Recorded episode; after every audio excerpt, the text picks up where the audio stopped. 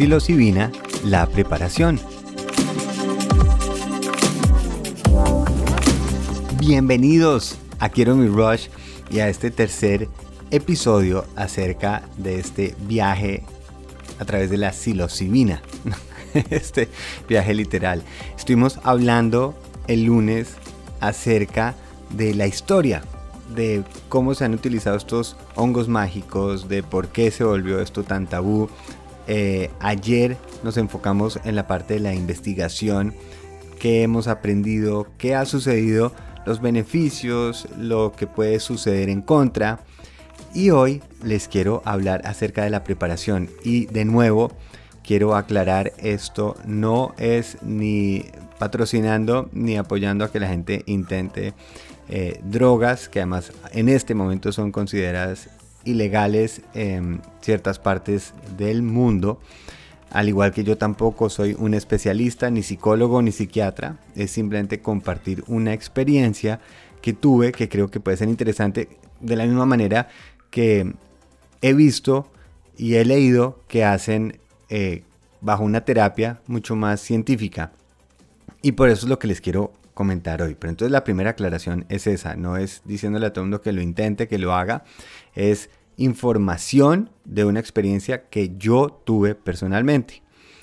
En base a eso, les quiero hablar entonces primero de la parte legal. En Estados Unidos está bastante adelantado el empezar a permitir el tratamiento en un entorno controlado, en clínicas, ya están empezando a hacer esas investigaciones el siguiente paso es que se apruebe, pero por ahora el enfoque no es para que se vuelva como un tipo de marihuana de uso recreativo, sino como una herramienta para trabajos eh, psiquiátricos, psicológicos, en donde hay un acompañamiento, donde hay una preparación previa para la persona saber si puede tomar este componente químico.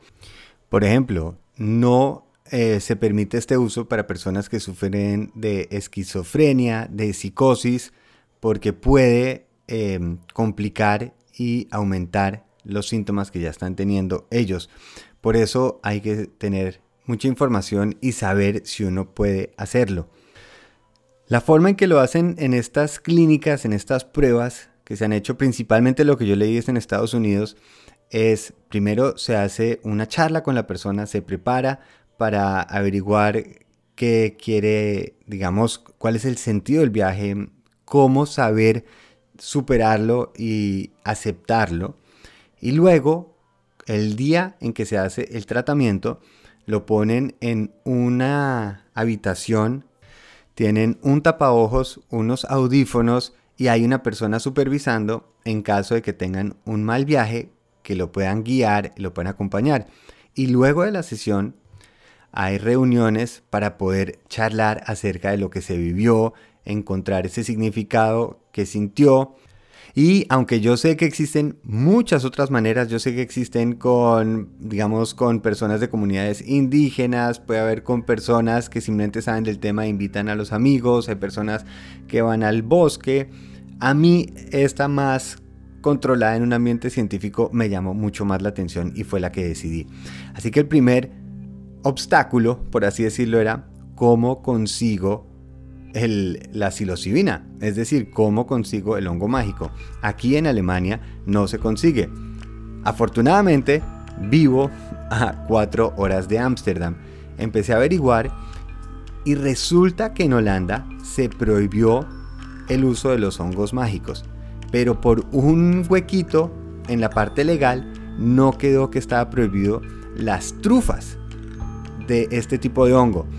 Y aquí voy a hacer un pequeño paréntesis porque es increíble lo poco que sabemos de hongos, porque es que nosotros es difícil incluso diferenciar entre un champiñón, un hongo, una seta, una trufa y realmente la parte más importante que es el micelio. Pero creo que eso nos toca para otro episodio aclarar un poco más. El caso es que la trufa es un poco como la fruta que crece subterránea. El hongo, de alguna manera, es como decir que es como si fuera la fruta que sale por encima de la tierra, la trufa es que crece por debajo de la tierra. Y a nivel del componente químico psicoactivo de la psilocibina, tiene el mismo resultado la trufa que el hongo mágico. Y en Holanda esto sí se permite, comprar las trufas. Por lo cual averigüé, aproveché que un buen amigo, Juan Manuel Moya, vive allá, y nos fuimos con mi esposa Juli a averiguar. Yo estaba esperando porque había leído y que uno llega, y esto es un poco creo cómo funciona en Colorado, el tema de la marihuana, que es una cosa como muy eh, para qué lo necesita y con personas especializadas. Acá donde llegamos después de que había averiguado el lugar más recomendado, eso venden afiches de diferentes tipos, eh, venden eh, jugueticos y entre todo eso hay como un afiche con una guía del tipo de trufas que se puede uno comprar. Y va diciendo, describiendo el tipo de viaje que uno tiene. Por eso me fui a la caja y mientras que estaban recibiendo a más personas les dije, les conté, mire, yo quiero la dosis heroica, yo quiero la conexión, eh, crear nuevas conexiones neuronales. Y la señora me decía, sí, sí, sí, con llena de piercings. Me decía, sí, sí, sí, coja este. Este es, y yo, pero ¿cómo? Sí, no, no, ahí, tómele la foto las instrucciones.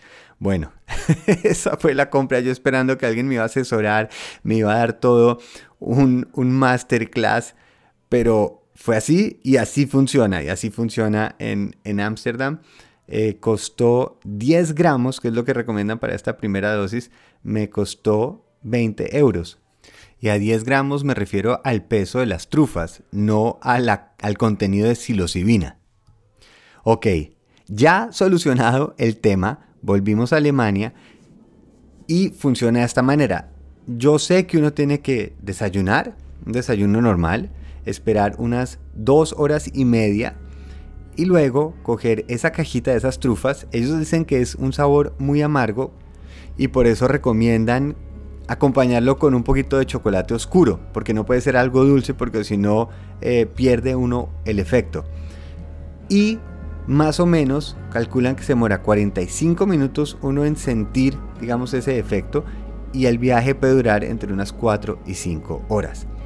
Por eso le pedí a Juli, muy querida, que se fuera con Emma como de 10 de la mañana y yo le estaría avisando por ahí tipo, no sé, 3 o 4 de la tarde. Esa era la preparación, eso es lo que yo sabía que tenía que hacer, digamos, en cuanto a tiempos. Esto fue un jueves, hace unas 3 semanas, como dos días antes de irnos para Noruega.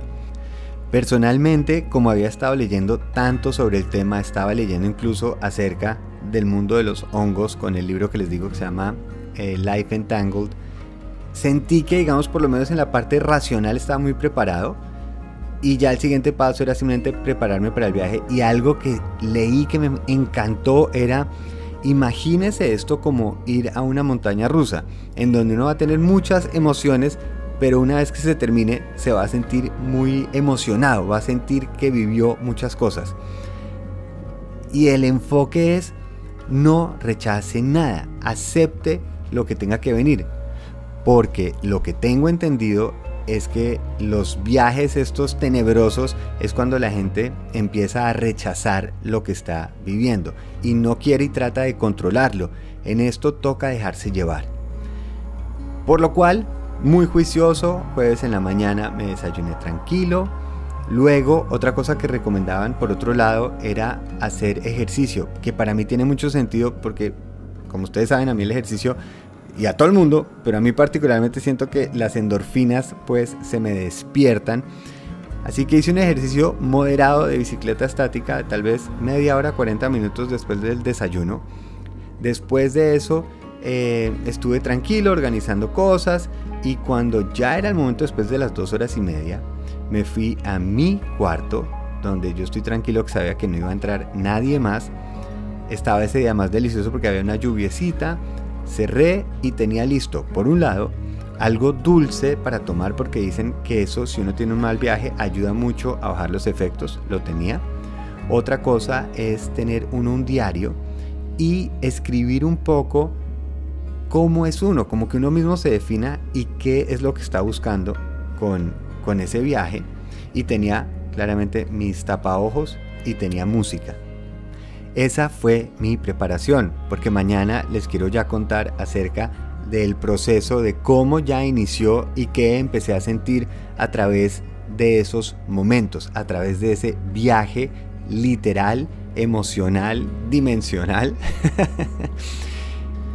y antes de poder recomendarlo o no, simplemente creo que sí para mí la preparación fue esencial para que no se sintiera como un recreo o un juguete, sino como algo que para mí fuera especial, que para mí tuviera un significado, que tenía un poco de logro, porque me sentía preparado para hacerlo, y también la emoción de ir a algo completamente desconocido, que eso no me ha pasado hace muchísimos años, eh, realmente, sí lo puedo decir como abrebocas, es una de las experiencias más significativas de mi vida. Mañana les quiero ya contar más acerca de eso y qué me refiero con significativo. Pero de nuevo, insisto, creo que si alguien está pensando y está averiguando, primero, leer para tener la tranquilidad, obviamente y sin duda absoluta, a quién están comprando o de dónde provienen esos hongos mágicos o esas trufas mágicas, porque eso sí es esencial porque obviamente un viaje donde salga con un producto malo realmente debe ser una pesadilla absoluta.